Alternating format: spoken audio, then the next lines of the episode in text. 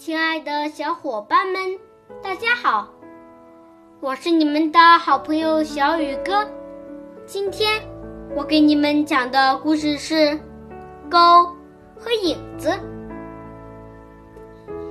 一只狗叼着一块肉，从小河的木桥上经过。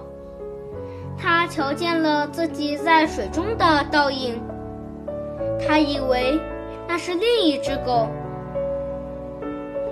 而那只狗叼着的肉比自己的大一倍，于是它扔了自己的那块肉，扑向水中的狗，去抢那块更大的肉。当然，它什么也没有得到，因为这只不过是水中的一个倒影，而原有的那块肉也被水流。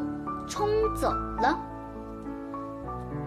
好了，今天的故事就讲到这里，明天见。